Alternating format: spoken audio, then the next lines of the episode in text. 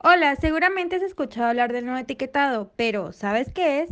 Este es regido por la norma 051, ya que establece que se debe brindar al consumidor final información comercial y sanitaria sobre el contenido de nutrientes críticos e ingredientes que representan riesgo para nuestra salud, aunado a varios productos envasados. Esto por medio de un etiquetado claro, veraz y fácil de entender.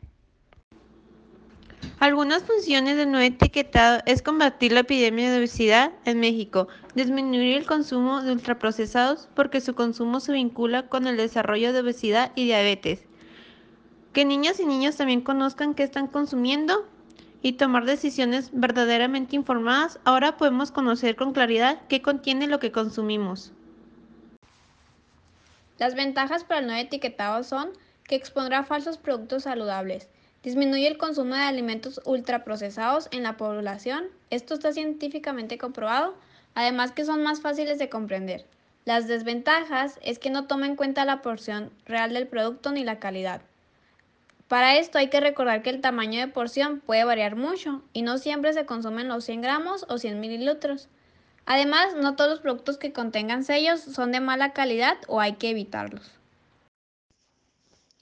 Ya que sabemos qué es el etiquetado frontal, es importante que nos tomemos el tiempo de mostrarlo y enseñarlo a los niños para que en un futuro ellos puedan tomar mejores decisiones.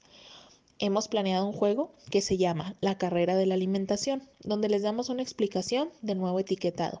A grandes rasgos les decimos cómo es que el consumo de alimentos con un alto número de sellos es perjudicial para la salud, además de cómo los alimentos saludables contribuyen con su bienestar.